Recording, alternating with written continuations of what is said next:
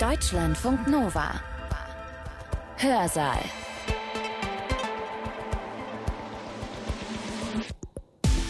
Heute mit Katja Bieber. Schön, dass ihr dabei seid. Habt ihr schon mal gefastet? Also was weggelassen, was sonst immer verfügbar ist. Alkohol vielleicht oder Schokolade, Social Media könnte man fasten oder Bildschirmzeit.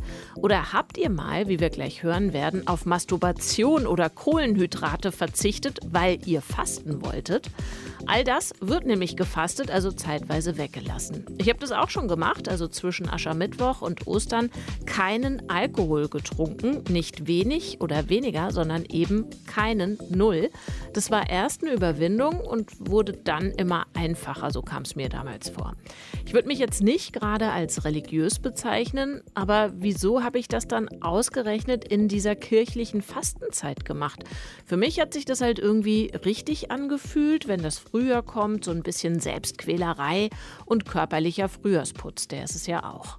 Unser Redner heute will das aber genauer wissen. Wieso fasten Menschen? Wieso gehen sie, die kaum mal einen Gottesdienst besuchen, auf dem Jakobsweg pilgern? Rein touristische Pilger, Sportpilger und Spaßpilger. Das meistgenannte Motiv von mehr als der Hälfte der Befragten ist, ich pilgere, um zu mir selbst zu finden. Traditionell ist es das Fleisch, also da haben wir ungefähr noch ein Drittel der Befragten, die sagen, ich habe verzichtet während des Fastens auf Fleisch. In deutlich selteneren Fällen sind es dann neuerdings auch die Kohlenhydrate oder gar feste Nahrung im Allgemeinen. Eine interessante Verzichtsoption, finde ich, sind dann Medien. Ja, also da gibt es zum einen ja dieses sogenannte Datenfasten. haben wir es denn beim Pilgern und Fasten überhaupt mit Religion oder mit religiösen Praktiken zu tun? Ist das noch Religion, wenn wir heute fasten oder eine Auszeit nehmen auf dem Jakobsweg? Ist das sowas wie beten? Wobei es sind ja so viele Menschen in Deutschland konfessionslos. Wieso sollten die religiöse Praktiken ausleben wollen? Sind wir nicht ganz schön säkular und erleben wir gelegentliches Fasten oder Pilgern nicht doch eher als Feier des Individuums und weniger als Gottesdienst? Solche Fragen interessieren Patrick Heiser. Heiser ist wissenschaftlicher Mitarbeiter an der Fernuniversität in Hagen. Er hat erst Politik und Verwaltungswissenschaften studiert und dann noch ein Soziologiestudium obendrauf gesattelt. In Soziologie hat er dann auch promoviert. Er forscht zum Fasten und zum Pilgern. Und falls ihr mal auf dem Jakobsweg unterwegs wart und euch ein Mann gefragt hat, wieso eigentlich und mit welcher Motivation, dann war das vielleicht genau er. Am 17. Februar 2021 hat Patrick Heiser auf Einladung der Bürgeruniversität Coesfeld erzählt, was er herausgefunden hat bei seinen Forschungen. Sein Vortrag heißt Vom Pilgern und Fasten, gelebte Religion in der späten Moderne.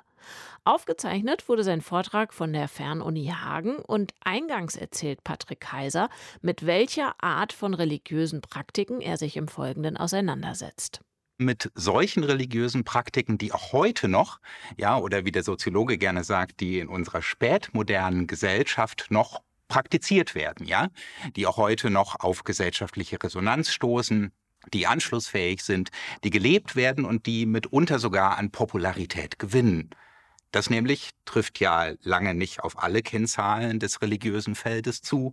Wenn Sie beispielsweise an Kirchenmitgliedschaftszahlen in Deutschland denken, dann sehen wir da einen sehr deutlichen rückläufigen Trend. Ja, in den 1950er Jahren war es noch so, dass annähernd 95 Prozent der deutschen Bevölkerung Mitglied der katholischen oder evangelischen Kirche waren. Und seitdem gehen die Kirchenmitgliedschaftsquoten kontinuierlich zurück.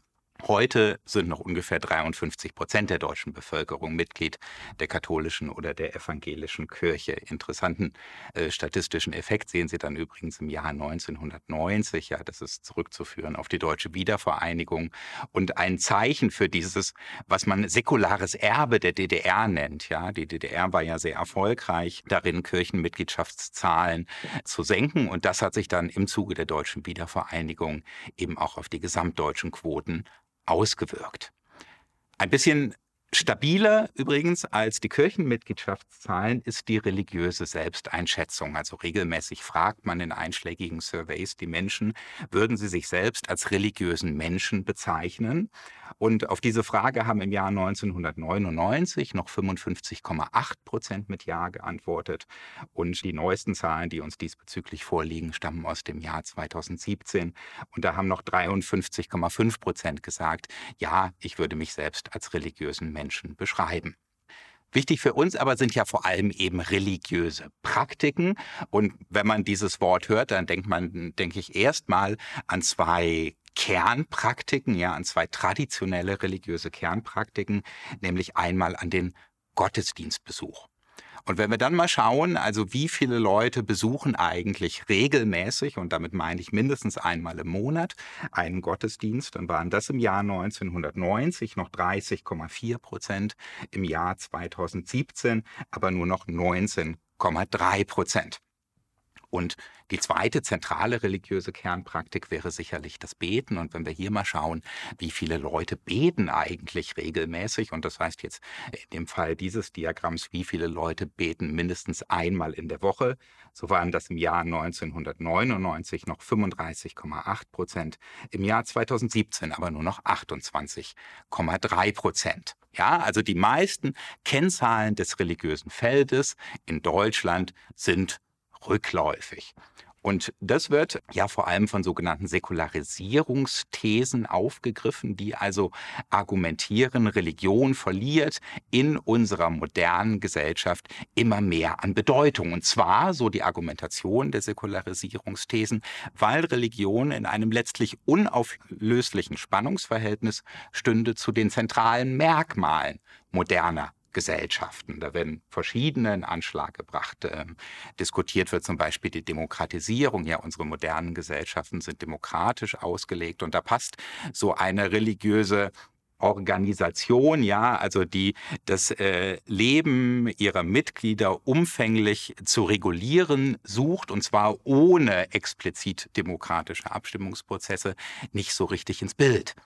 Man denkt aber zum Beispiel auch an äh, die Wohlstandssteigerung moderner Gesellschaften, weil man aus Studien weiß, ja, dass je wohlhabender eine Gesellschaft, desto weniger religiös ist sie. Oder man denkt zum Beispiel auch an Urbanisierung insofern, dass also in unserem spätmodernen Leben, das ja ähm, zu einem großen Teil heute in Großstädten stattfindet, ja, die Integration in Religionsgemeinschaften nicht mehr so einen Stellenwert hat, wie das vielleicht im ländlichen Raum der Fall sein mag.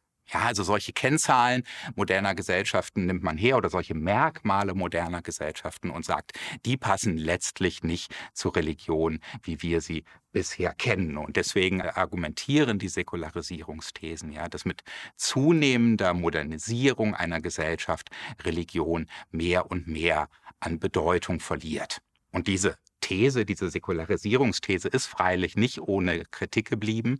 Ja, sie wurde von Thomas Luckmann und Robert Beller schon relativ früh als moderner Mythos kritisiert. Und im heutigen religionssoziologischen Diskurs sind es also vor allem drei Argumente, die kritisch angebracht werden gegen die Säkularisierungsthese. Da ist zum einen ihr Eurozentrismus. Ja, also denn diese Entwicklung, die wir gerade gesehen haben, also beispielsweise der Rückgang der Kirchenmitgliedschaftszahlen oder das seltenere Praktizieren religiöser Kernpraktiken, das sehen wir natürlich hier bei uns in Deutschland und wir sehen es auch in einer ganzen Reihe europäischer Länder. Wohlgemerkt mit großen Unterschieden zwischen Westeuropa und Osteuropa, auch zwischen äh, Südeuropa und Nordeuropa. Wir sehen es aber lange nicht weltweit. Ja, also insbesondere, wenn Sie an Südamerika denken oder wenn Sie an Asien denken, dann stellt sich die Lage natürlich ganz anders dar. Ja, und wenn wir beispielsweise mal die katholische Kirche nehmen, ja, dann sprechen wir hier bei uns in Deutschland oder in Westeuropa immer davon, äh, dass sie an Mitgliedern verliert. Wenn man dann allerdings mal weltweit schaut, dann ist es so, dass auch in den letzten Jahren die katholische Kirche an Mitgliedern gewonnen hat, ja, und zwar stärker als die Weltbevölkerung insgesamt gewachsen ist. Ja, also Säkularisierungsthesen ist immer ein gewisser Eurozentrismus inhärent. Der zweite Kritikpunkt an dieser These vom gesellschaftlichen Bedeutungsverlust von Religion, der bezieht sich auf diese Teleologie. Ja, ich sagte ja eben, letztlich sagt Säkularisierungstheorie oder Säkularisierungsthesen sagen, je moderner die Gesellschaft, desto weniger religiös ist sie.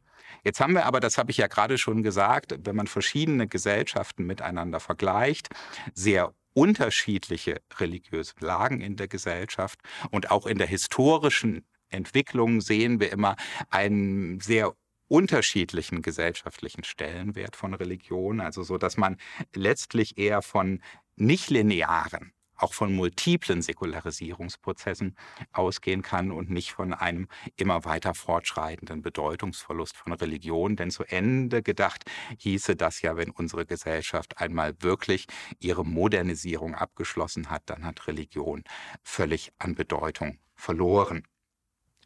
Und ein dritter Kritikpunkt, der in Stellung gebracht wird gegen die Säkularisierungsthese, ist dieses Spannungsverhältnis zwischen Moderne in Religion. Also da gibt es Kolleginnen und Kollegen, die argumentieren, ja, aber auch unsere heutige Zeit, also auch unsere spätmoderne Gesellschaft ist doch religionsproduktiv. Also sie bringt neue Formen hervor, sei es religiös ähm, äh, begründete Ideologien, seien es neue und dann vor allem stärker individualisierte und vom einzelnen Menschen selbst bestimmte Formen von Religion. Ja, und diesen Befund, dass wir also einerseits im religiösen Feld es zu tun haben mit ähm, einem Bedeutungsverlust religiöser Kernpraktiken, ja, mit einem sinkenden Organisationsgrad in Bezug vor allen Dingen auf die christlichen Kirchen, dass wir aber andererseits auch neue Formen individueller äh, Religion sehen. Das hat äh, Ulrich Becke einmal als das Säkularisierungsparadox moderner Gesellschaften bezeichnet. Und ich möchte heute jetzt einen vierten, wenn man so will, kritischen Punkt gegenüber der Säkularisierungsthese hervorheben, nämlich, dass es offenbar bestimmte religiöse Praktiken gibt, die auch heute ja, noch an Bedeutung gewinnen, die jedenfalls an Popularität gewinnen und von mehr und mehr Menschen praktiziert werden. Zwei Beispiele habe ich hier mitgebracht, nämlich zum einen das Pilgern auf den Jakobswegen. Das ist das linke Diagramm. Das zeigt die in Santiago de Compostela in Galicien in Spanien, also am Zielort der Jakobswege, registrierten Pilgerinnen und Pilger. Und da sehen wir schon seit den 1990er Jahren einen frappierenden, fortwährenden Anstieg der Pilgerzahlen. Ja, wir werden im Jahr 2020 jetzt erstmal einen sehr deutlichen Corona-bedingten Einbruch sehen, aber auch für die Folgejahre ja rechnet die galizische Regionalregierung mit einem Anstieg der Pilgerzahlen von rund 8 Prozent per anno. Ja, und hier reden wir nur von den Jakobswegen. Ja, Pilgern gibt es natürlich auch andererorts und vor allen Dingen auch in anderen Weltreligionen. Wenn Sie zum Beispiel mal an die islamische Pilgerfahrt nach Mekka, an die Hadsch denken, ja, die da ja einen sehr hohen theologischen Stellenwert hat als eine der fünf Säulen des Islam. Das andere Diagramm, das sagt uns etwas über eine andere religiöse Praktik, von der ich Ihnen heute erzählen möchte, nämlich über das Fasten. Ja, da wissen wir, was die Daten angeht, sehr wenig. Ich habe Ihnen hier mitgebracht eine, eine Umfrage einer deutschen Krankenkasse, die schon seit dem Jahr 2012, also jedes Jahr, fragt, wie viele Menschen in Deutschland denn während der Fastenzeit fasten. Und da sehen Sie, im Jahr 2012 war das gut die Hälfte der deutschen Bevölkerung, die schon mal gefastet hat. Im Jahr 2020 waren das gute 60 Prozent. Also hier haben wir nicht so einen deutlichen Anstieg, aber einen leichten Anstieg und eigentlich eher also eine stabile Quote der Menschen, die auch heute tatsächlich noch fasten. Und mit diesen beiden religiösen Praktiken möchte ich mich heute beschäftigen oder tue das überhaupt in meiner Forschung, weil ich glaube, dass das Sinn macht. Ja, die Religionssoziologie hat sich in den letzten Jahren und Jahrzehnten doch sehr stark konzentriert auf eben jene Formen von Religion, die ich Ihnen am Anfang gezeigt habe, also die Formen, die eher rückläufig sind, wo die Quoten nach unten weisen. Und ich möchte da eigentlich einen anderen Weg gehen und mal explizit die Formen und Praktiken in den Blick nehmen, wo die Kurven nach oben weisen, weil ich glaube, dass wir daraus einiges lernen können. Ja, wir können daraus etwas lernen über die Bedingungen, unter denen Religion auch heute noch funktionieren kann ja, über die Voraussetzungen, die erfüllt sein müssen, damit Religion in spätmodernen Gesellschaften Erfolg haben kann. Oder noch allgemeiner formuliert, ich denke, wir können daraus das ein oder andere darüber lernen, wie Religion in der späten Moderne funktioniert. Und mit diesen beiden Praktiken möchte ich mich heute gerne in vier Schritten mit Ihnen beschäftigen. Ja, in den ersten beiden Schritten, die auch den Hauptteil dieser Vorlesungen darstellen werden, möchte ich mich eben mit dem Pilgern und dem Fasten auseinandersetzen. Ich werde Ihnen zwei äh, meiner eigenen Studien vorstellen und Ihnen jeweils sagen, welche Daten da auf welche Weise erhoben wurden und was ich für die zentralen Befunde halte und äh, wie ich die Religion soziologisch einordnen würde. In einem dritten Schritt müssen wir dann, denke ich, nochmal einen Schritt zurücktreten und, ähm, wenn man so will, auch durchaus selbstkritisch ja mal die Frage diskutieren, haben wir es denn beim Pilgern und Fasten überhaupt mit Religion oder mit religiösen Praktiken zu tun? Ne? Ursprünglich ist das sicherlich ganz fraglos der Fall. Ja, von ihrem Ursprung her ist sowohl das Pilgern als auch das Fasten ganz eindeutig religiös. Aber vielleicht hat es sich im Zuge der Modernisierung ja so stark gewandelt, dass es heute schwieriger ist, das noch als religiöse Praktiken zu beschreiben.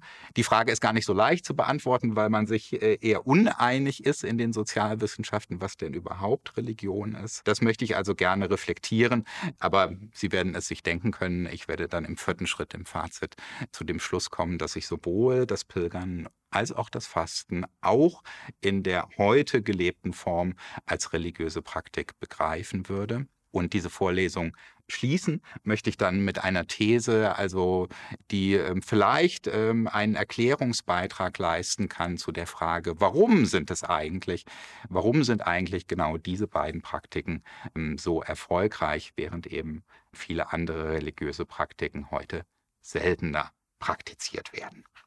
Beginnen wir also mit dem ersten Beispiel, mit dem Pilgern. Da ist es so, dass mit dieser ähm, Vielzahl der Pilgernden, die Sie eben in der Statistik gesehen haben, natürlich auch eine Vielzahl von Pilgermotiven, von Motivationen einhergeht, die der Pilgerfahrt der Menschen zugrunde liegen. Ja, ich habe Ihnen hier mal Daten mitgebracht von Markus Gamper und Julia Reuter. Die haben im Jahr 2010, also die eigentlich bis heute größte sozialwissenschaftliche Studie auf den Jakobswegen durchgeführt und haben ähm, da unter anderem eben äh, die Leute gefragt, warum sie denn pilgern gehen. Sie sehen erstmal, das sind viele verschiedene Motive, was vielleicht auch schon so ein erster Befund sein kann. Ich mag die jetzt auch gar nicht im Einzelnen mit Ihnen durchgehen, sondern vielleicht ein, zwei Schlaglichter werfen. Ich denke, was als erstes auffällt, wenn man diese Motivliste und die Quoten, mit der äh, die Motive genannt werden, anschaut, ist, ganz oben stehen selbstbezogene Subjekt bezogene Motivation. Ja, also da geht es um den oder die Pilgernde selbst. Ja, ähm, das meistgenannte Motiv von mehr als der Hälfte der Befragten ist, ich pilgere, um zu mir selbst zu finden. Ja, es folgen dann sowas wie Ausklinken aus dem Alltag, Stille genießen, spirituelle Atmosphäre ähm, fühlen, sagen mehr als ein Drittel der Befragten. Das ist interessant. Die Menschen wollen die Natur genießen, die wollen draußen sein, die wollen die Landschaften genießen. Ja, also da geht es um die Pilgernden selbst deutlich seltener genannt werden von den Befragten dann klassische religiöse pilgernde Motivationen. Ja, also es ist nicht mal ein Viertel, das expressis verbis sagt, ich pilgere aus religiösen Gründen oder ich möchte andere Religionen kennenlernen. Ja, nur sehr wenige, nämlich gute 16 Prozent der Befragten sagen außerdem, ich möchte Buße vor Gott tun. Ja, also ähm, das sieht man sehr selten, so eine explizite religiöse Motivation. Und noch seltener sieht man dann Motive, die rein touristischer Natur sind oder die äh, sportliche Ambitionen zum Ausdruck bringen. Ne? Ganz, ganz interessant äh, übrigens auch ist, dass das zweitletzt genannte Motiv, ja, also das am zweitwenigsten genannte Motiv ist, das Pilgerziel erreichen zu wollen. Ja, also offenbar scheint es den Pilgernden auf den Jakobswegen eher so zu gehen, dass für sie der Weg ja, man könnte vielleicht hinzufügen, der Weg zu sich selbst das Ziel der Pilgerfahrt ist und nicht so sehr der Zielort Santiago de Compostela.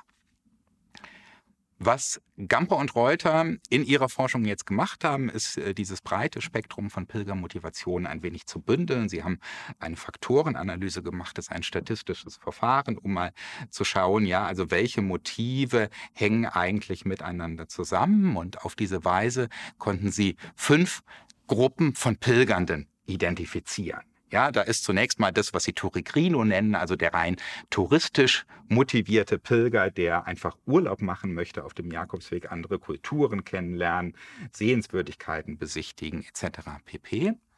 Da ist der reine Sportpilger, dem es darum geht, möglichst viel jeden Tag zu pilgern und das Ziel zu erreichen. Und da ist der Spaßpilger, ja, der andere Leute kennenlernen möchte, der auf dem Jakobsweg feiern möchte. Diese drei Gruppen, ne, rein touristische Pilger, Sportpilger und Spaßpilger, um die geht's jetzt heute eben nicht so sehr. Für unsere Zwecke interessanter sind die beiden nun folgenden Gruppen. Und da konnten Gamper und Reuter zunächst mal den klassischen religiösen, den traditionell religiösen Pilgernden identifizieren. Ja, Leute mit gefestigtem, auch meist an eine Konfession gebundenen Glauben, die ihre Pilgerschaft als Glaubensbekenntnis begreifen ja, die damit bestimmte Zwecke verfolgen, nämlich Danksagung gegenüber Gott, Bittstellung an Gott und ähnliche Motive. Das ist übrigens die kleinste unter diesen fünf Pilgergruppen.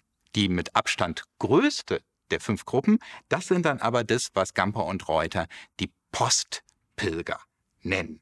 Ja, äh, das sind eben die Leute, die vor allem die subjektbezogenen Motivationen nennen. Und diese Postpilgernden, deren Religiosität zeichnet sich eher durch eine Sinnsuche aus.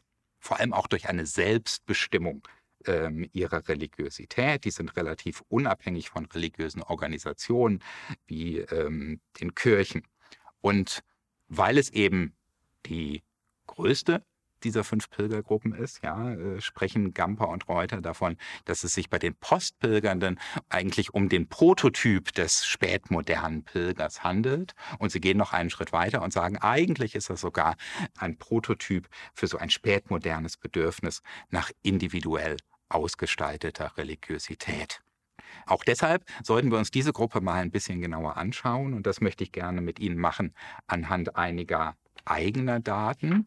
Da hat äh, ebenfalls im Jahr 2010 mein Kollege Christian Kurrat auf dem Jakobsweg Daten erhoben, auf dem Camino Frances, das ist dieser Hauptweg von Saint-Jean-Pied-de-Port nach Santiago de Compostela, 800 Kilometer lang. Da hat er Pilgernde interviewt, hat 30 sogenannte narrative Interviews geführt. Also das sind sehr ausführliche biografische Interviews, also wo die Interviewpartnerinnen und Interviewpartner ähm, sehr ausführlich Raum bekommen, äh, stundenlang ihre Lebensgeschichte zu erzählen, so dass man dann als Forscherin oder als Forscher rekonstruieren kann, also welche Punkte in diesen Lebensgeschichten, ja, welche biografischen Situationen haben die Pilgerschaft eigentlich initiiert. Und weil es uns darum ging, also äh, eben nicht diese Sport- und Spaßpilger und die touristischen Pilger zu erfassen, sondern eben diese, diese beiden letzten Gruppen, ähm, haben wir ähm, so ein paar Einschränkungen des Samples gemacht. Ja, also zum Beispiel wurden nur Alleinpilgernde interviewt, also niemand, der in Reisegruppen unterwegs war beispielsweise und nur solche, die ähm, schon über einen längeren Zeitraum gepilgert sind, nämlich mindestens 400 Kilometer, also die Hälfte des Camino Frances. Und diese Daten ähm, haben wir dann ausgewertet und haben eine Typologie erstellen können von fünf Pilgertypen ja, innerhalb dieser Gruppe der Postpilgernden. Wenn man ihre Biografien rekonstruiert, kann man nämlich sehen, dass diese Menschen pilgern gehen, entweder um ihr Leben zu bilanzieren, oder um eine Lebenskrise zu verarbeiten, um eine Auszeit aus ihrem mitunter stressigen Alltag zu nehmen, um ihr Leben ja, neu zu starten oder um biografische Übergänge rituell zu begleiten. Und das Spannende an dieser Studie und ihrem Ergebnis ist, dass sich diese fünf Typen anhand von drei Dimensionen ziemlich trennscharf voneinander abgrenzen lassen, da alle fünf Typen in je spezifischer Weise ja mit anderen Pilgernden kommunizieren, in je spezifischer Weise diese körperlichen Anstrengungen einer Pilgerschaft deuten und in je spezifischer Weise ein Verhältnis zu ihrem heimischen sozialen Umfeld haben. Darauf möchte ich jetzt aber auf diese Typologie an sich nicht mehr en Detail eingehen. Da haben Christian Kurat und ich an vielen anderen Stellen schon drüber vorgetragen oder auch das ein oder andere drüber geschrieben, sondern ich würde gerne jetzt den Fokus mal äh, darauf legen, zu schauen, wo zeigt sich denn bei diesen fünf Typen der Postpilgernden Religiosität? Wenn wir da mal mit den Bilanzierern anfangen, also älteren Menschen, ja, die auf den Jakobsweg gehen, um auf ihr Leben zurückzuschauen, die die Stille suchen, eben um ihr Leben ähm, reflektieren und bilanzieren zu können. Bei denen sehen wir zum Beispiel einen interessanten Aspekt von Religiosität. Bilanzierungspilgernde nämlich fühlen sich häufig auf den Jakobsweg berufen. Ich will Ihnen das mal anhand von zwei kurzen Beispielen und anhand von zwei Interviewzitaten zeigen. Ja, wir haben es einerseits zu tun mit einem 70-jährigen ähm, katholischen Rentner aus Deutschland. Der sagt im Interview, ich muss mittlerweile sagen, es, also die Pilgerfahrt, die Pilgerfahrt ist kein Wunsch gewesen, sondern es ist ein Ruf gewesen. Am Anfang war der Wunsch, den Weg zu gehen, aber immer mehr und mehr ist es ein Ruf geworden. Und ganz Ähnliches sagt uns ein 78-jähriger Amerikaner, ein ehemaliger US-Soldat, Methodist. Er sagt, I went into the church and stayed and came out wanting to do the Camino. Und was wir neben diesem Gefühl des Berufensein auch häufig sehen bei Bilanzierungspilgern, ist, dass es ihnen um Buße geht. Ja, Buße für sündhaftes Verhalten in ihrer Vergangenheit. Ja, sie reflektieren ja eben ihr Leben und da stoßen sie natürlich auf Dinge, ja, die sie heute vielleicht anders sehen, ähm, die sie heute als Fehler einschätzen. Dafür wollen sie Buße tun, sie wollen um Vergebung bitten. Der deutsche Rentner beschreibt es so, es gibt natürlich Dinge, die man falsch gemacht hat, die man bereut und ich bitte um Vergebung. Ich denke viel an die Stationen in meinem Leben zurück und an die Erfahrungen. Und für die negativen, da nehme ich gerne die ein oder andere Blase oder irgendwelche Gelenkschmerzen in Kauf, sei es als Buße oder wie auch immer. Und der Amerikaner sagt, I walked for forgiveness, I'm asking for forgiveness, and each of my caminos has been asking for forgiveness, and when you get older, you want to confess, and you do.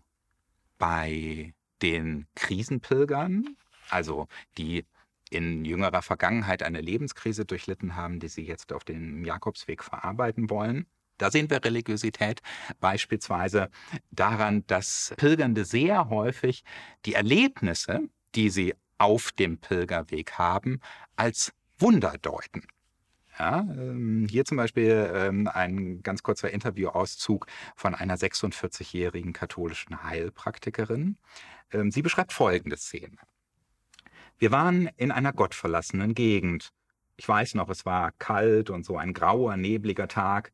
Ich habe wahnsinnig Hunger gehabt und plötzlich steht da eine Frau und bietet dir einfach was Selbstgebackenes an. In der Stadt denkst du nicht darüber nach, weil da gibt's Pizza Hut und McDonalds und eine Bäckerei an jeder Ecke. Aber hier kommst du vielleicht mal in die Verlegenheit, dass du wirklich Hunger hast. Und just in dem Moment steht da eine ältere Frau, die gerade frische Pancakes gemacht hatte. Das ist ein Wunder. Das empfindest du in dem Moment als ein Geschenk Gottes. Und eine andere Beschreibung noch, wo es um den Austausch über die Krisenerfahrung ähm, geht, ähm, die ja sehr wichtig ist ne, für diese Krisenpilgerinnen und Krisenpilger. Ja, ähm, ihnen ist wichtig, sich stark mit anderen Pilgernden auszutauschen, weil sie dann feststellen, ja, es geht auch anderen Menschen so oder ähnlich wie mir und die darin Trost finden. Also ganz im Gegensatz zu diesen Bilanzierungspilgernden kommunizieren Krisenpilgernde sehr stark mit anderen Pilgernden. Hier äh, ein Zitat von einer 51-jährigen äh, deutschen Krankenschwester, ebenfalls katholisch sozialisiert.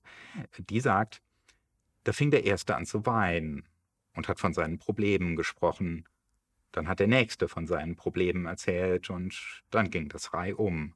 Bei dem einen ist der Vater krank, der andere ist geschieden. Also jeder hat eigentlich seinen Grund, warum er hier ist. Die These, die wir aufgestellt haben, die keiner beantworten konnte, Wer hat uns überhaupt zu dieser Zeit hier hingeschickt? Hat uns jemand geschickt?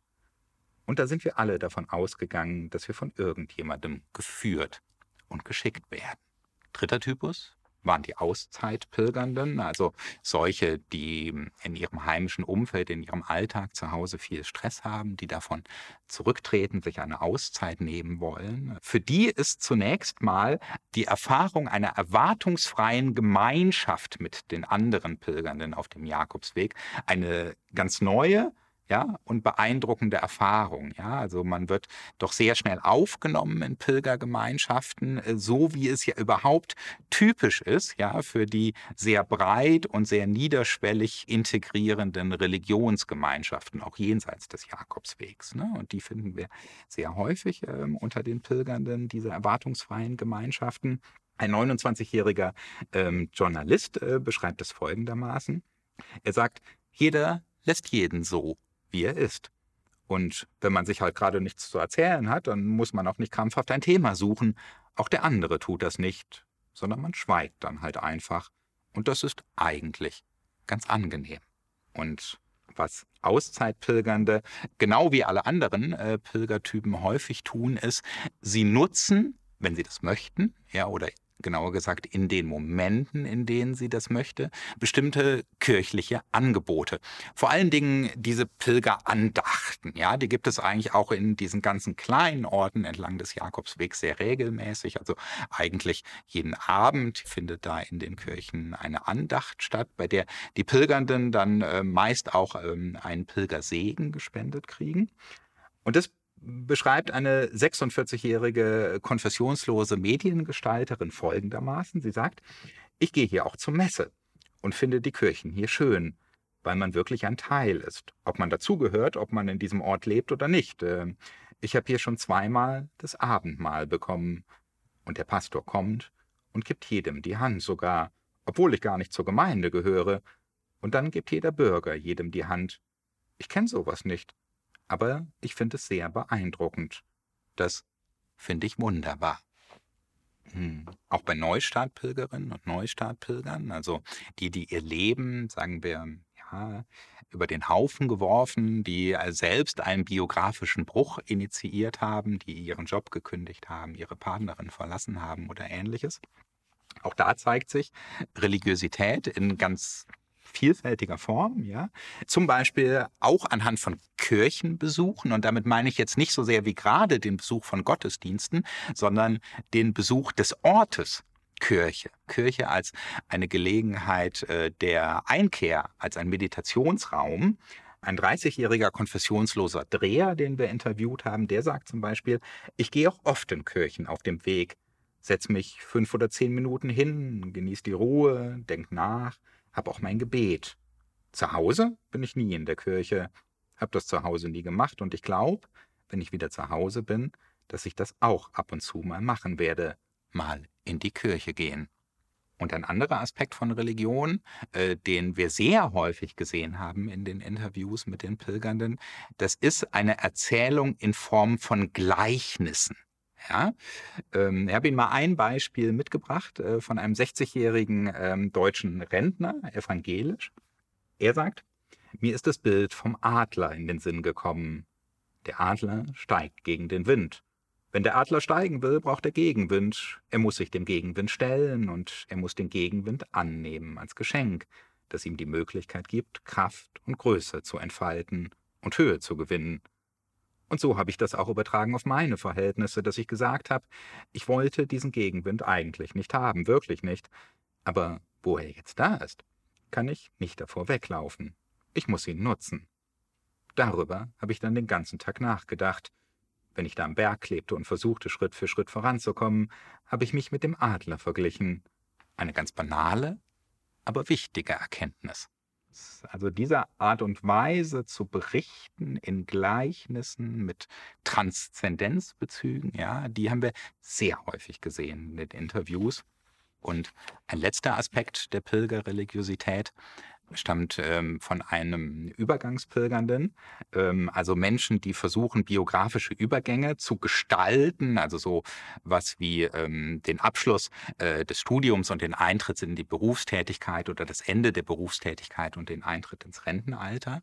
Ja, also solche biografischen Übergänge, äh, zu denen viele Menschen ähm, auf den Jakobsweg gehen. In dem Fall äh, aber ein ganz junger Mensch, äh, ein Schüler aus Deutschland, 18 Jahre alt, evangelisch sozialisiert, aber eigentlich sehr distanziert der Kirche gegenüber. Er beschreibt Folgendes. Er sagt, ich glaube nicht mehr an Zufall, seit ich hier gelaufen bin. Zum Beispiel will ich nach der Schule, um Lehrer zu werden, muss man an der Uni ein Vorpraktikum vorweisen. Und das will ich in den USA an der Grundschule machen. Und wen treffe ich? Morgens um sechs in Leon an der Kathedrale? Naja, die Direktorin an der zweitbesten Schule der USA, die mich einfach einlädt, ihr zu schreiben, weil sie sich wahnsinnig darauf freuen würde, mich für zwei Monate an ihrer Schule zu haben. Das ist kein Zufall. Das kann ich mir nicht vorstellen. Irgendwas hat diese Begegnung gewollt herbeigeführt. Ja, auch das sehen wir sehr häufig in den Interviews, dass also nicht nur die Erlebnisse als Wunder gedeutet, sondern vor allem auch die Begegnungen mit anderen Pilgernden als so etwas wie eine göttliche Sendung verstanden werden, interpretiert werden, gedeutet werden. Ja, und wenn man das zusammenfasst, denke ich, dann muss man über das Pilgern zunächst festhalten, dass diese religiösen Motivationen, ja, also die explizite Motivation zu sagen, ich pilgere aus religiösen Gründen, dass die nur extrem selten vorkommt, dass allerdings gleichzeitig sich Religion in vielfältiger Art und Weise zeigt unter den Pilgernden. Also zum Beispiel, was die Gleichnisse angeht, was die Interpretation als Wunder und Sendung angeht, was äh, die Nutzung kirchlicher Angebote wie Gottesdienste und Pilgersegen, was die Kirchen als Orte der Einkehr angeht. Ja? Also in vielfältiger Art und Weise zeigt sich Religion. Und was all diesen Aspekten von Religion oder von Pilgerreligion, glaube ich, gemein ist, dass es eben ihre selbstbestimmte Gestaltung. Ja, also niemand gibt den Pilgernden vor, wie sie ihre Religiosität auf dem Jakobsweg auszuleben haben, sondern sie bestimmen selbst, wann sie kirchliche Angebote nutzen, wann sie Kirchen besuchen, etc. pp. Und damit zum zweiten Beispiel für eine religiöse Praktik, äh, mit der ich mich ähm, in den letzten Jahren beschäftigt habe, nämlich dem Fasten. Zum Fasten habe ich im Jahr 2020, also während dieser vorösterlichen Fastenzeit zwischen Aschermittwoch und äh, Ostern, eine äh, Online-Befragung durchgeführt, an der gute 1900 Menschen teilgenommen haben.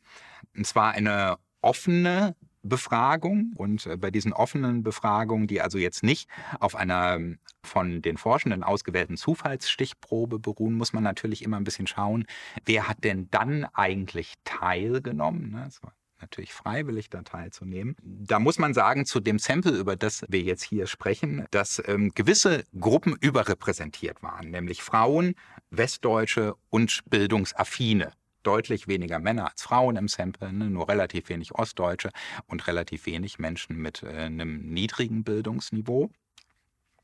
Was, denke ich, für unsere Zwecke aber wichtig ist und worüber ich sehr froh bin, ist, dass die Kennzahlen von Religiosität, nämlich die Konfessionszugehörigkeit, die Stärke der Religiosität oder auch bestimmte Fragen der Einstellung und der Wertorientierung im Sample allerdings nicht verzerrt waren, sondern die waren weitestgehend deckungsgleich, also repräsentativ in Bezug auf die Gesamtbevölkerung diese Fragebögen der 1900 Leute, die habe ich ausgewertet, ähm, jetzt zunächst mal in zwei Hinsichten, nämlich erstens in Hinblick darauf, also wie häufig sind bestimmte Aspekte des Fastens verteilt in diesem Sample und zum anderen, wie hängen bestimmte Variablen miteinander zusammen. Und wenn wir da ins Sample äh, mal reinschauen, dann ist es so, dass gute 70 Prozent der Teilnehmerinnen und Teilnehmer schon Erfahrung mit dem Fasten haben. Wobei deren überwiegende Mehrheit, nämlich insgesamt 58,7 Prozent, sogar schon mehrfach gefastet haben, der deutlich kleinere Teil erst einmal. Dann gibt es die zweite Gruppe, ja, deutlich kleiner, die noch nicht selbst gefastet hat, aber ein Fasteninteresse äußert. Und zwar in der geringeren Anzahl der Fälle ein sehr verbindliches Fasteninteresse, also dass die Leute gesagt haben, ich habe zwar noch nie gefastet, möchte es aber unbedingt mal ausprobieren. Das sind 4 Prozent. 12,7 Prozent haben eher ein unverbindlicheres, ein vageres Fasteninteresse und sagen, ich habe noch nie gefastet, könnte es mir aber schon vorstellen, das mal zu machen. Und dann bleiben nur noch gute 10 Prozent der Teilnehmerinnen und Teilnehmer, die noch nie selbst gefastet haben und das auch zukünftig nicht vorhaben diese Quote der Fastenerfahrungen innerhalb dieser Studie, die deckt sich ja weitestgehend mit der repräsentativen Zufallsstichprobe der äh, DRK-Krankenkasse, ne, die ich Ihnen auf einer der ersten Folien schon gezeigt hatte. Und wenn man jetzt mal ein bisschen genauer schaut, ja, also welche Einflüsse auf diese Fastenerfahrung gibt es eigentlich? Also wovon ist es abhängig, ob jemand schon mal gefastet hat? Dann ist zunächst mal interessant festzustellen, dass die Fastenerfahrung von den allermeisten anderen Variablen der Studie unabhängig ist. Das heißt, in Hinblick auf die Frage, ob jemand schon mal gefastet hat, spielen zum Beispiel soziodemografische Merkmale keine Rolle. Also das Alter spielt zum Beispiel keine Rolle. Das Einkommen spielt keine Rolle. Der Bildungsgrad spielt keine Rolle. Auch die Wertorientierung spielt keine Rolle. Die Einstellung ja, zu Gesellschaft und zum Leben spielt keine Rolle, sondern es zeigen sich drei und nur drei Variablen, die Einfluss nehmen auf die Fastenerfahrung. Die zeige ich Ihnen mal. Zunächst mal ist es das Geschlecht. Ja, das muss man ein wenig mit Vorsicht genießen, also weil der statistische Nachweis des Zusammenhangs in Bezug auf das Geschlecht äh, relativ schwach ist. Aber wir sehen, es ist schon so, dass von den Frauen mehr Teilnehmerinnen sagen, dass sie schon mal gefastet haben, nämlich drei Viertel.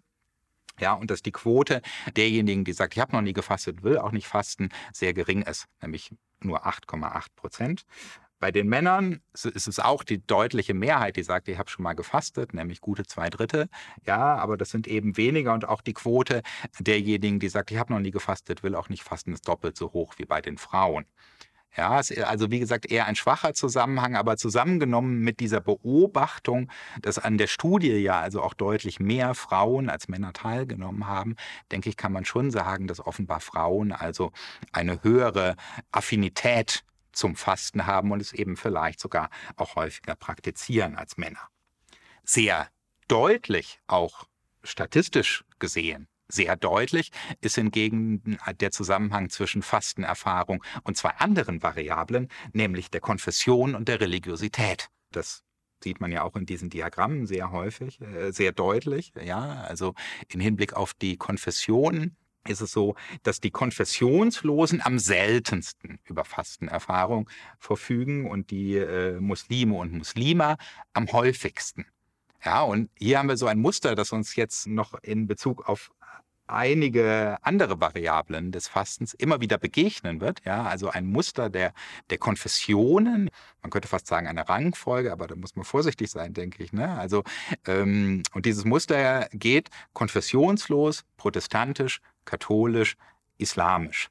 Ja, immer in dieser Reihenfolge. Einen ähnlichen Zusammenhang sehen wir dann zwischen der Fastenerfahrung und der Religiosität. Da ist es nämlich so, dass die nicht religiösen Menschen am seltensten Fastenerfahrung haben, am häufigsten es auch gar nicht vorhaben, jemals zu fasten.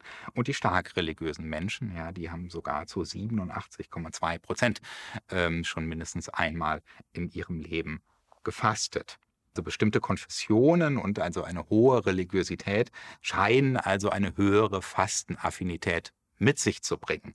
Wobei man eben andersrum auch festhalten muss, dass zwei Drittel der Konfessionslosen und über drei Fünftel der nicht religiösen Menschen schon mindestens einmal in ihrem Leben gefastet haben. Und wenn man jetzt mal weiterschaut ne, und sich fragt, wie fasten die Menschen eigentlich heute, dann ist, denke ich, ein wesentlicher Aspekt des Fastens jetzt zunächst mal die Frage, worauf verzichte ich eigentlich während des Fastens?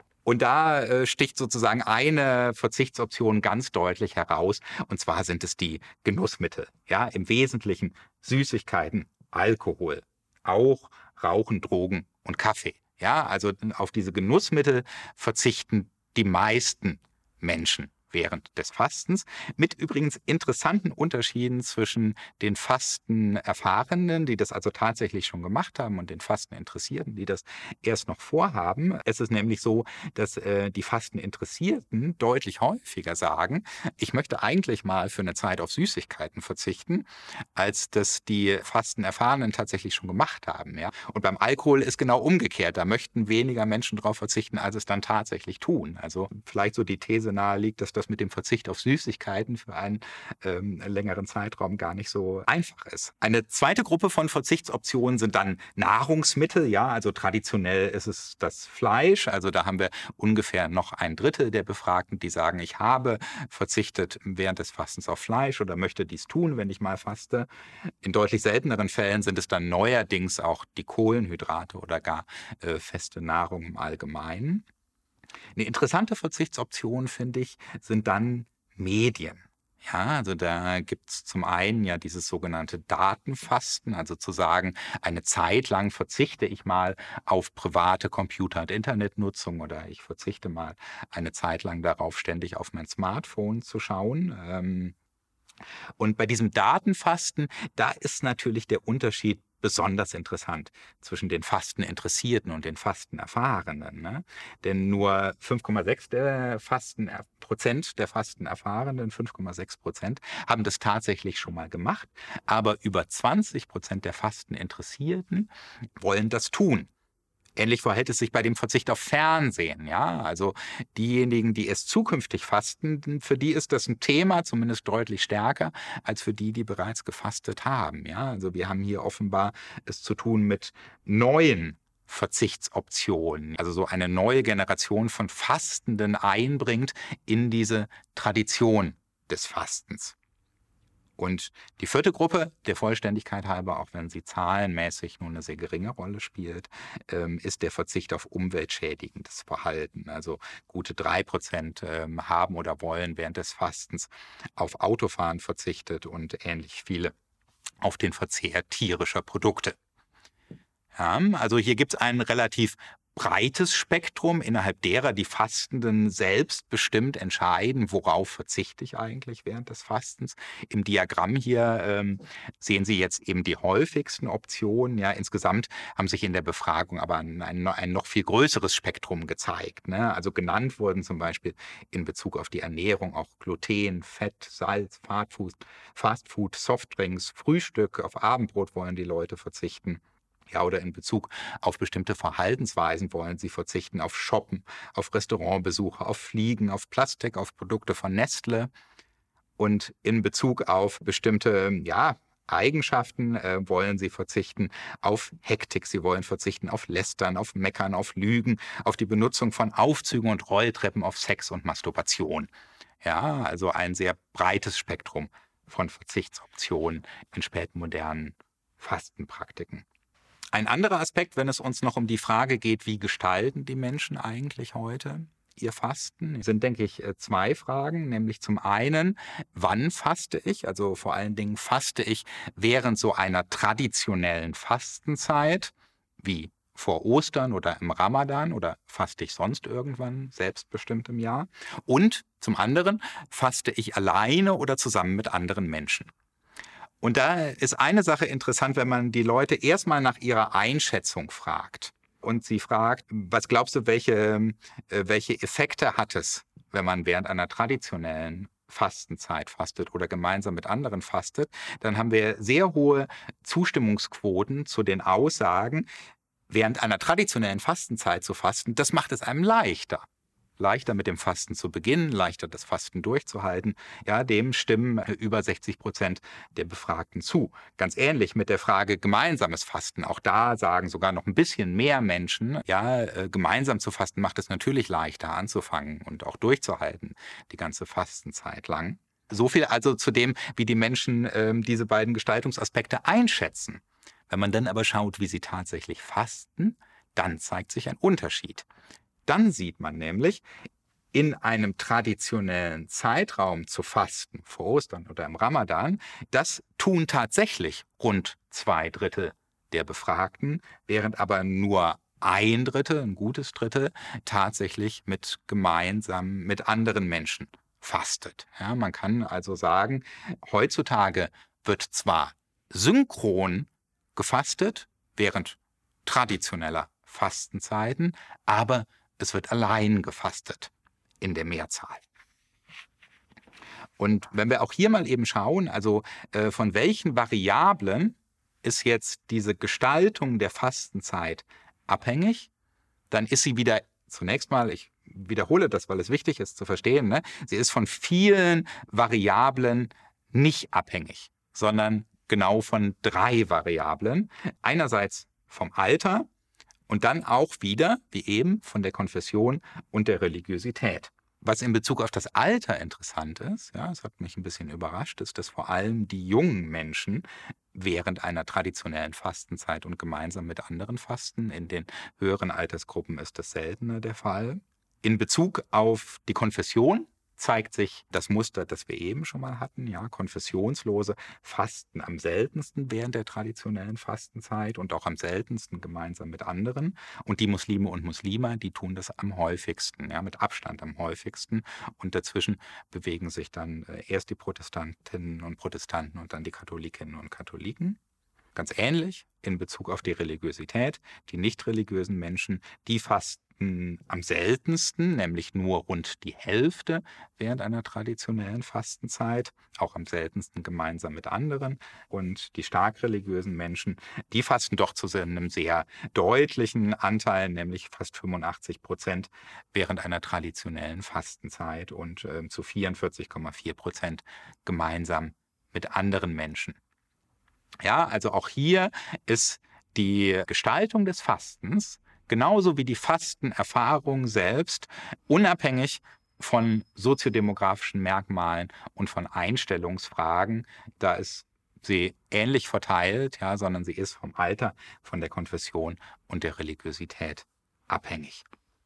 Was die Menschen auch gefragt worden, die Teilnehmerinnen und Teilnehmer an der Fastenstudie ist, warum tun sie das? Da sehen wir schon ein recht ähnliches Bild, äh, ähnlich zu den Pilgermotivationen, über die ich eben berichtet habe. Ja, auch bei den äh, Fastenmotivationen ist es nämlich so, dass die subjektbezogenen Motive, die sich auf den oder die Fastende selbst beziehen, ja, dass die am häufigsten genannt werden. Also die meisten Menschen, nämlich vier Fünfte, sagen, ich äh, faste, um mich körperlich besser zu fühlen. Und gute zwei Drittel sagen, ich faste, um mich seelisch besser zu fühlen. Ja, das sind die häufigst genannten Motive. Seltener, aber immer doch noch nennenswert finden sich dann gesellschaftskritische Motivationen. Also ein gutes Viertel der Befragten sagt, ich faste, weil ich die Konsumorientierung unserer Gesellschaft ablehne. Knappes Viertel sagt, ich faste aus ökologischen Gründen. Religiöse Motivationen und auch das, ja, eine Parallele zu den Pilgermotivationen, die werden deutlich seltener genannt. Ja, nur ähm, 12,9 Prozent der Befragten stimmen der Aussage zu, ich faste, weil es mir meine Religion vorgibt. Äh, noch ein bisschen weniger sagen, ich faste, um Gott näher zu kommen. Und die geringste Rolle, die spielen schließlich traditionsorientierte Motivation. Ja, also nur 8,3 Prozent der Befragten sagen, ich faste aus traditionellen Gründen, weil Menschen das schon immer machen. Auch hier sind einige Unterschiede interessant zwischen diesen Fastenerfahrenen, die schon mal gefastet haben, und den Fasteninteressierten, die das erst noch machen wollen. Denn die subjektbezogenen und die gesellschaftskritischen Motivationen, die finden sich häufig bei der neuen Generation von Fastenden, also bei den Fasteninteressierten. Während sich die religiösen und die traditionellen Fastenmotivationen eher bei den Fastenerfahrenen die schon mal gefastet haben, finden, als bei den Fasteninteressierten. Ja, also man kann sozusagen sehen, ja, es gibt so einen Wandel spätmoderner Fastenpraktiken weg von äh, religiösen und traditionellen hin zu subjektbezogenen und gesellschaftskritischen Motivationen. Und wenn man nun schaut, wovon ist die Motivation abhängig, dann zeigt sich wieder das gleiche Bild. Es lassen sich genau drei Variablen identifizieren, nämlich erneut das Alter, die Konfession und die Religiosität.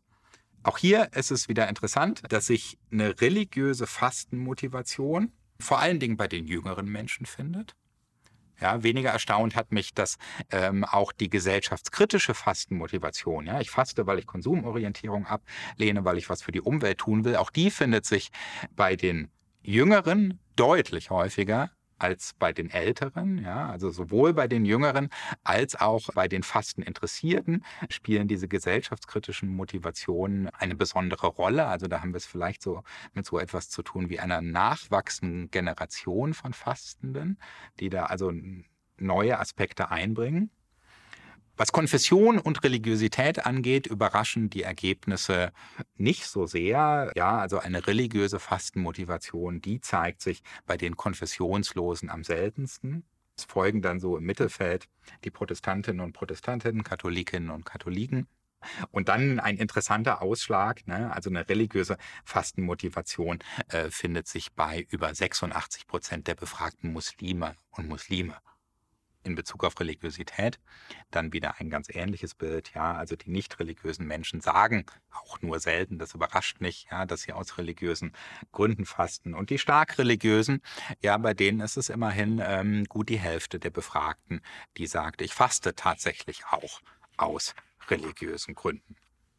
Und jetzt noch ein letztes Ergebnis der Studie, das ich gern mit Ihnen teilen möchte, nämlich die Frage, was folgt nur aus dem Fasten? Also welche Effekte hat es? Ja, und diese Effekte, die korrespondieren zunächst ganz stark mit diesem Wunsch, ja, der Motivation, das eigene körperliche und seelische Wohlbefinden zu steigern. Ja, das scheint auch tatsächlich bei vielen der Fall zu sein. Also fast zwei Drittel sagen, ja, äh, tatsächlich habe ich mich während des Fastens körperlich besser gefühlt. Immerhin knapp 58 Prozent sagen, ja, ich habe mich auch seelisch besser gefühlt. Für uns interessant ist, dass sich bei 27 Prozent, also ein bisschen mehr als einem Viertel, auch eine Steigerung der Religiosität während des Fastens zeigt.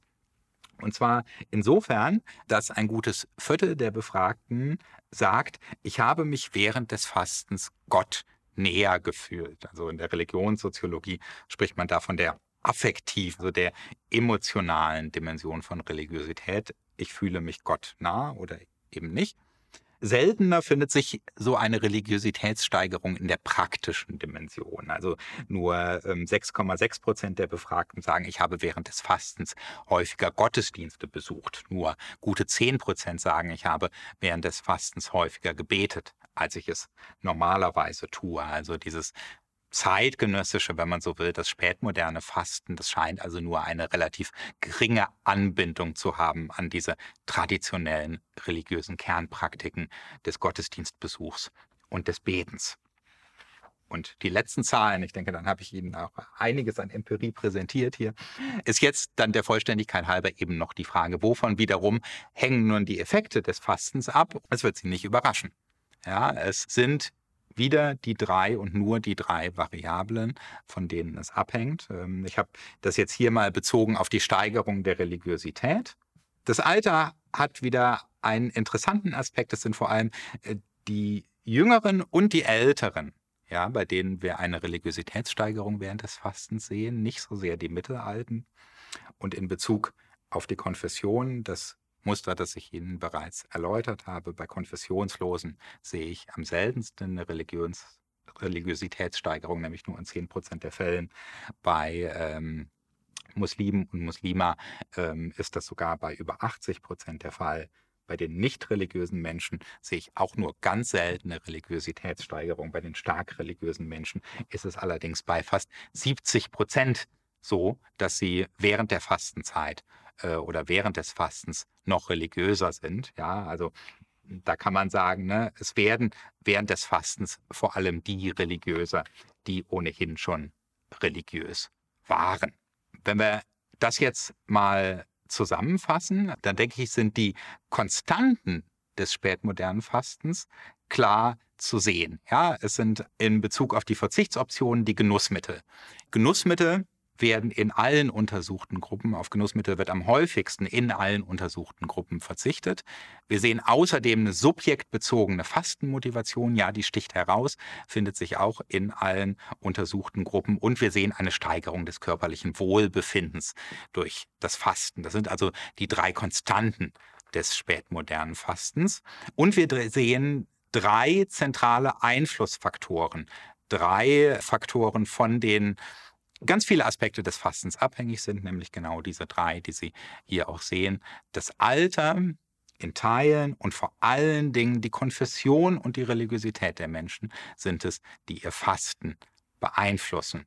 Und Fastenerfahrung, um das nochmal herauszustellen, die findet sich gleich häufig in allen untersuchten Gruppen. Sie ist nicht abhängig von soziodemografischen Merkmalen, sie ist nicht ein, abhängig von der Einstellung der Befragten. Ne? Man kann also sagen, gefastet wird ähnlich häufig ja, in allen Altersgruppen, Schichten und Milieus der Gesellschaft. So viel also zu diesen beiden Studien, die ich in den letzten Jahren durchgeführt habe, zum Pilgern und zum Fasten.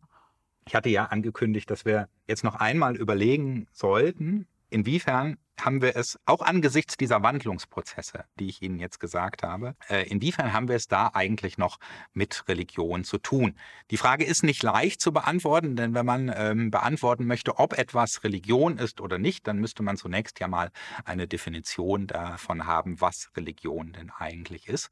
Und über eine solche verfügen die Sozialwissenschaften letztlich nicht. Ja, also zumindest liegt uns keine allgemein anerkannte Definition von Religion Definition vor, auf die sich ähm, alle Kolleginnen und Kollegen hätten einigen können. Eher ist es so, dass wir es mit zwei verschiedenen Definitionsansätzen von Religionen zu tun haben, die auch zumindest gelegentlich recht stark miteinander konkurrieren. Also es gibt äh, innerhalb der Sozialwissenschaften oder im Spezielleren der Religionssoziologie einerseits substanzielle Definitionen. Ja, also das sind solche Definitionsansätze, ähm, die Religion ja von ihren Inhalten her zu definieren versuchen, ja, also vielleicht auf eine Formel gebracht würden substanzielle Definitionen sagen, Religion ist all das, was sich im Hier und Jetzt, also in der Immanenz, auf die Transzendenz bezieht. Und diese Definitionen haben einen sehr starken Fokus auf religiöse Institutionen und Tradition. Also das sind die Definitionsansätze, die auch diese Kennzahlen hernehmen, die ich Ihnen am Anfang gesagt habe. Äh, Kirchenmitgliedschaftszahlen, die Quote der Gottesdienstbesucher, die Quote der regelmäßig Betenden etc. pp. Also man nimmt diese traditionellen religiösen Kernpraktiken und den Organisationsgrad her, um über Religion zu sprechen. Das ist also ein eher enges Religionsverständnis, das natürlich Vorteile hat, also weil es mir ermöglicht, sehr eindeutig zu definieren, was Religion ist und was nicht.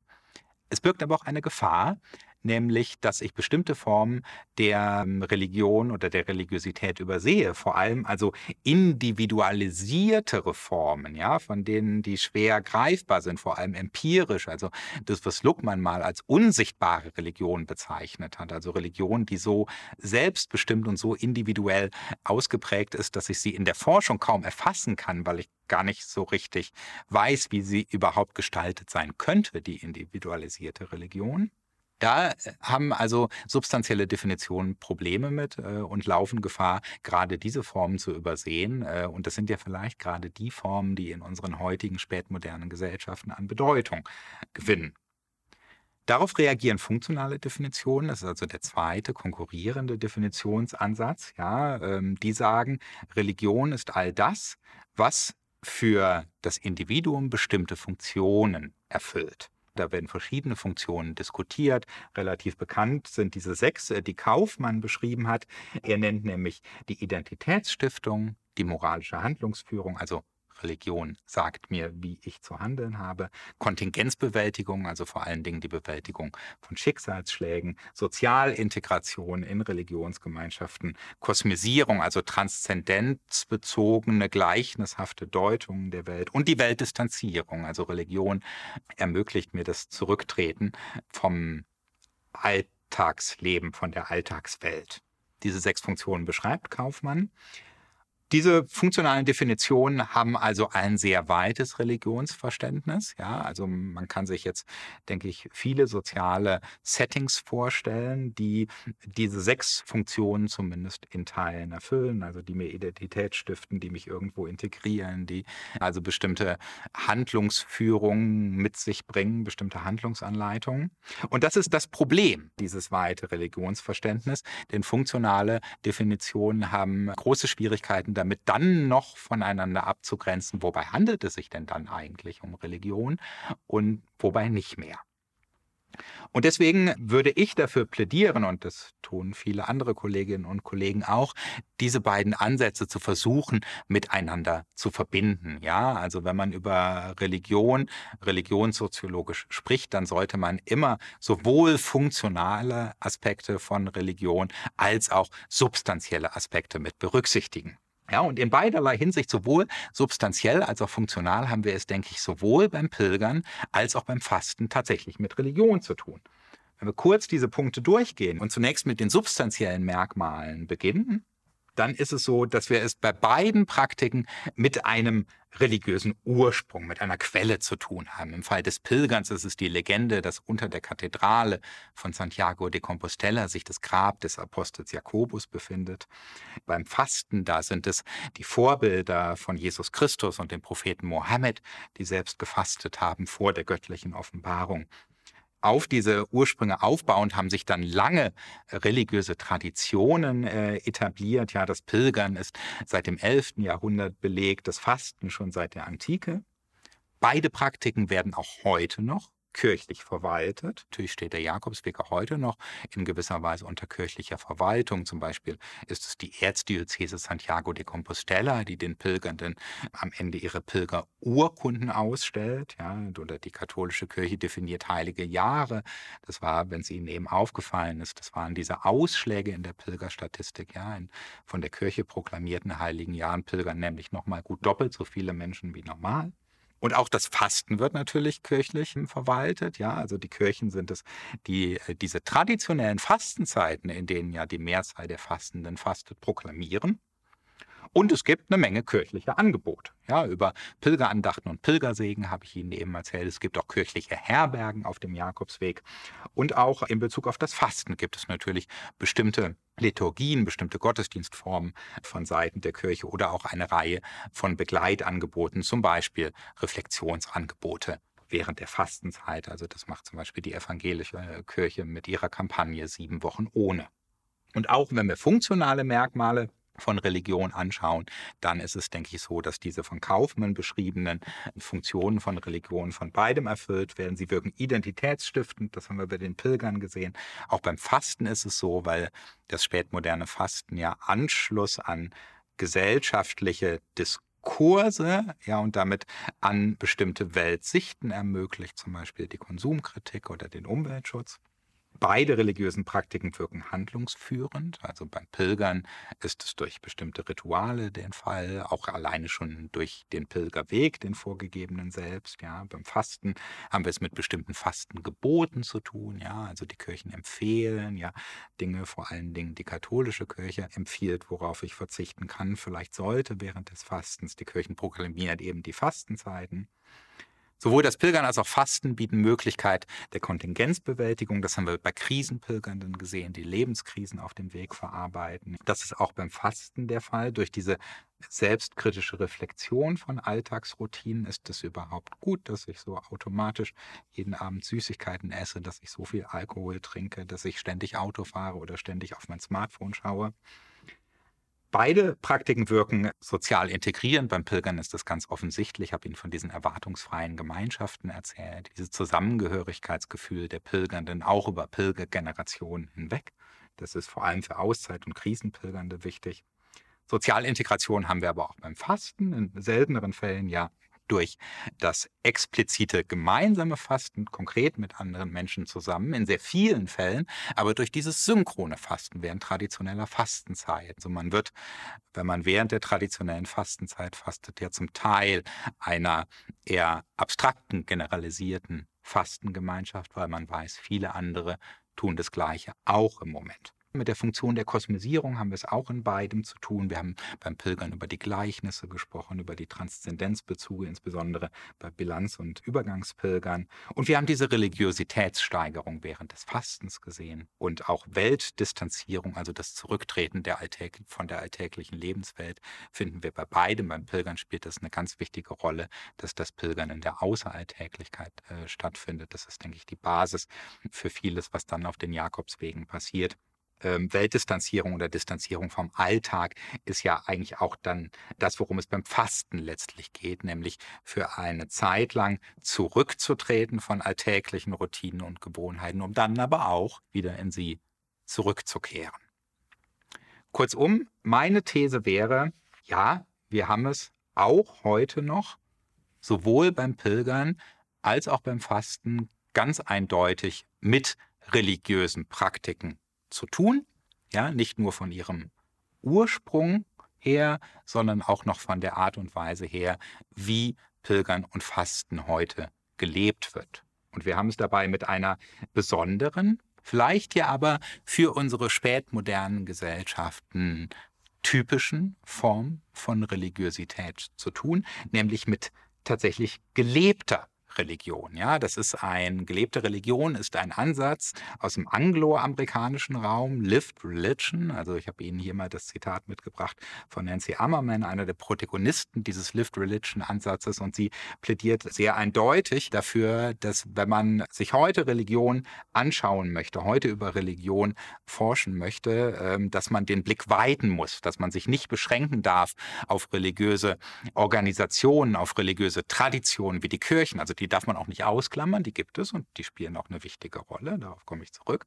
Ja, aber man darf seinen Blick nicht auf sie beschränken, sondern man muss auch im tatsächlichen Leben, im Alltag der Menschen nach Religion suchen, auch wenn sie vielleicht in individualisierter, in gewandelter Form daherkommt. Nur dann kann ich spätmoderne Religiosität erfassen, denke, dafür plädiert dieser Ansatz und er möchte damit diese zwei konkurrierenden Sichtweisen, entweder schaue ich von der Institution auf Religion oder ich schaue vom Individuum auf Religion, das möchte er überwinden, denn beides hängt miteinander zusammen. Institution und Individuum sind auch in Bezug auf Religion stark miteinander verwoben.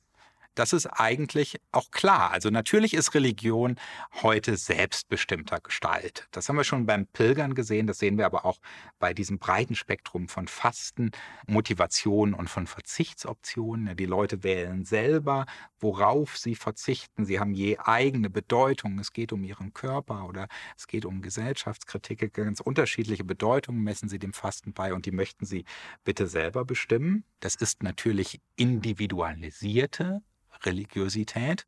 Und individualisierte Formen von Religion, die haben ja immer das Problem, dass sie in verstärkter Form mit ihrer eigenen Kontingenz konfrontiert sind. Das Problem an jeglicher Form der Religion ist ja, dass sie nicht beweisbar ist. Ja, das ist ja eins der Wesensmerkmalen von Religion.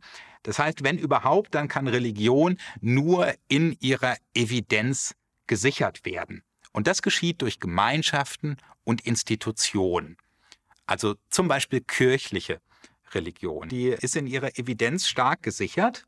Insofern, dass ich in einen Gottesdienst gehe, dann erlebe ich andere Menschen um mich, von denen ich sehe, ja, sie glauben das Gleiche und führen die gleichen religiösen Praktiken durch wie ich. So falsch kann es also nicht sein kann man dann denken.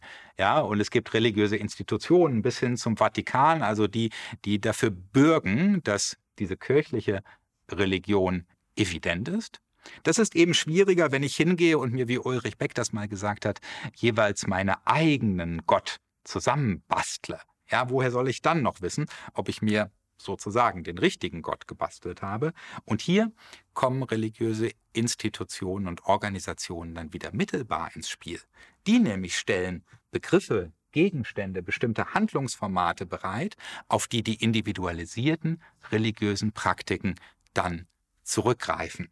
Deswegen ist es so, dass die Menschen eben auf den Jakobsweg pilgern gehen, ja, um ihr Leben zu bilanzieren oder Lebenskrisen zu verarbeiten oder um Übergänge rituell zu gestalten, gehen sie eben nicht irgendwo wandern, also das tun ne, bestimmt auch viele, ne, aber viele Menschen nutzen eben den Pilgerweg. Ja, sie gehen nicht irgendwo wandern, sondern sie treffen sich auf den Jakobswegen. Und deswegen sind es zwei Drittel der Befragten der Fastenstudie, die sagen, ich faste nicht irgendwann zu einem selbstbestimmten Zeitpunkt, sondern ich faste während einer traditionellen Fastenzeit. Ja, sie greifen also auf eine religiöse Institution, auf eine Tradition zurück, die von religiösen Organisationen proklamiert und verbrieft wird. Und auf diese Art und Weise tragen die religiösen Institutionen und Traditionen trotz aller Selbstbestimmtheit der religiösen Praktiken dazu bei, die Evidenz der Praktiken zu sichern. Religiöse Institutionen und Individuum sind also immer miteinander verwoben und sollten, wenn Sie mich fragen, nicht getrennt voneinander betrachtet werden. Und damit fasse ich noch einmal zusammen. Wir haben gesehen, also zunächst mal, dass sowohl das Pilgern als auch das Fasten hohe Popularität aufweisen. Viele Menschen tun das, immer mehr Menschen tun das, und zwar unabhängig von bestimmten Milieus, Schichten oder Altersgruppen. Wir haben auch gesehen, dass es sowohl beim Pilgern als auch beim Fasten so ist, dass nur selten religiöse Motive explizit von den Pilgernden und Fastenden genannt werden. Das tun wirklich nur wenige. Gleichwohl aber zeigt sich Religiosität sowohl beim Pilgern als auch beim Fasten in vielfältiger Art und Weise. Ne? Beim Pilgern haben wir gesprochen über die Gleichnisse, über das Deuten von Erlebnissen als Wunder, das Deuten von äh, Begegnungen als Sendung. Wir haben über dieses Gefühl der Berufenheit gesprochen, über Pilgerandachten, Pilgerseelen etc. pp. Beim Fasten haben wir vor allem gesehen, dass auch das spätmoderne selbstbestimmte Fasten im Wesentlichen beeinflusst wird von der Konfession und der Religiosität. Also nicht so sehr von äh, anderen Variablen. Und wir haben bei Teilen der Fastenden auch diese Religiositätssteigerung gesehen, also sehr vielfältige Art und Weisen, in denen sich Religion zeigt. Wir haben gesehen, sowohl beim Pilgern als auch beim Fasten haben wir es mit einer ausgesprochen hohen individuellen Gestaltungs- und Deutungshoheit zu tun. Und ich denke, diese, diese individuellen Gestaltungsspielräume, die sind auch eine notwendige Bedingung für die Popularität religiöser Praktiken. Ja, ich kann mir einfach nicht vorstellen, dass die Menschen in großer Zahl pilgern gehen würden, wenn ihnen sozusagen eine Kirche oder eine religiöse Institution vorschreiben würde, dass sie gehen und ihnen dann auch noch sagt, wie sie zu pilgern haben. Ja, es gilt auch fürs Fasten. Da kann ich es mir einfach nicht vorstellen, dass es in unsere heutigen spätmodernen Gesellschaften noch äh, passt, wenn eine Organisation äh, verbindlich vorschreiben würde, dann und dann musst du auf diese und jene Art und Weise fasten, sondern ich glaube, äh, individuelle Gestaltungsspielräume sind notwendig, wenn religiöse Praktiken anschlussfähig sein sollen, wenn sie erfolgreich und populär sein sollen. Aber ganz zum Schluss habe ich auch versucht zu betonen, dass eine rein individualistische Religion auch an ihre Grenzen stößt, weil sie mit ihrer eigenen Kontingenz konfrontiert wird und weil sie keine Instanzen hat, die dafür bürgt, dass es sich um die richtige Form von Religion handelt. Und für diese Evidenz bürgen, das können nur Institutionen und Traditionen. Und so glaube ich, um abschließend diese These zu formulieren, dass das Pilgern und das Fasten heute derart populär sind, das ist auch dadurch erklärbar, dass wir es hier mit einem je spezifischen Zusammenspiel zu tun haben von individueller Gestaltung der religiösen Praktiken und von einer institutionellen Evidenzsicherung. Ja, wenn Religion in spätmodernen Gesellschaften anschlussfähig sein soll, dann muss sie, glaube ich, immer beide Pole adressieren. Sie muss den Menschen hinreichend Raum zur Selbstbestimmung geben und sie muss sich beziehen auf etabliertes und tradiertes, weil das die Evidenz der religiösen Praktiken zu sichern vermag sagt der Religionssoziologe Patrick Kaiser von der Fernuni Hagen in seinem Vortrag mit dem Titel Vom Pilgern und Fasten gelebte Religion in der späten Moderne. Gehalten hat er ihn am 17. Februar 2021 an der Bürgeruni Coesfeld. Er sagt, wenn Religion überleben will, muss es ihr gelingen, ihre Traditionen fruchtbar zu machen für eine reichlich individualisierte Gesellschaft. Spannende Analyse finde ich, aber ich frage mich auch, wie kann das denn klappen, wenn es dann beispielsweise geht um Frauen oder den Zölibat in der katholischen Kirche? Da gibt es ja nur entweder oder. Wie können denn da beide Pole bespielt werden? Tradition und Individualisierung. Dazu würde ich auch gern mal einen Vortrag finden und hier für euch senden. Mal sehen, ob das klappt. Für heute freue ich mich über euer Interesse, auch an diesem Extended Hörsaal, den ihr euch hier geholt habt. Danke dafür und bis bald. Deutschlandfunk Nova. Hörsaal. Jeden Sonntag neu auf deutschlandfunknova.de und überall, wo es Podcasts gibt. Deine Podcasts.